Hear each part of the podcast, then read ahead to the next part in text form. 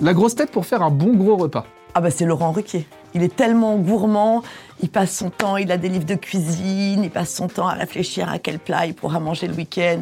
Mais même quand on va au restaurant, donc chez lui évidemment on mange hyper bien, et quand on va au restaurant, il réfléchit euh, pendant plusieurs minutes au plat qu'il va choisir, qu'est-ce qu'il y a dedans et tout. Moi j'adore, euh, j'adore partager un repas avec lui. La grosse tête que tu voudrais voir plus souvent dans l'émission. Vincent De Dienne, j'ai jamais fait d'émission avec lui et c'est un artiste que j'adore. France, parce que François Gisbert, parce qu'il écrit souvent, donc il n'est pas tout le temps là. Fabrice Eboué, que je trouve euh, très drôle, très fin, très subtil, très délicat, j'aime beaucoup. Tu veux te faire un petit cinéma le dimanche soir, quelle grosse tête appelles-tu? Les copains faciles, euh, pas prise de tête, c'est-à-dire euh, Jean-Phi ou Stevie.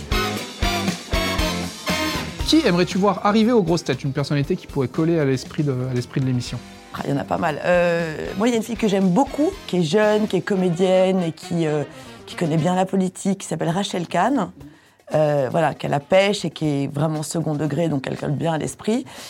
Il y a un garçon qui est jeune aussi, qui est philosophe et essayiste et qui, qui a été candidat au présidentiel, qui s'appelle Gaspard Koenig, et euh, qui a l'air comme ça très sérieux, alors qu'en fait c'est un gros déconneur. Donc euh, oui, ces deux-là, j'aimerais beaucoup les voir arriver.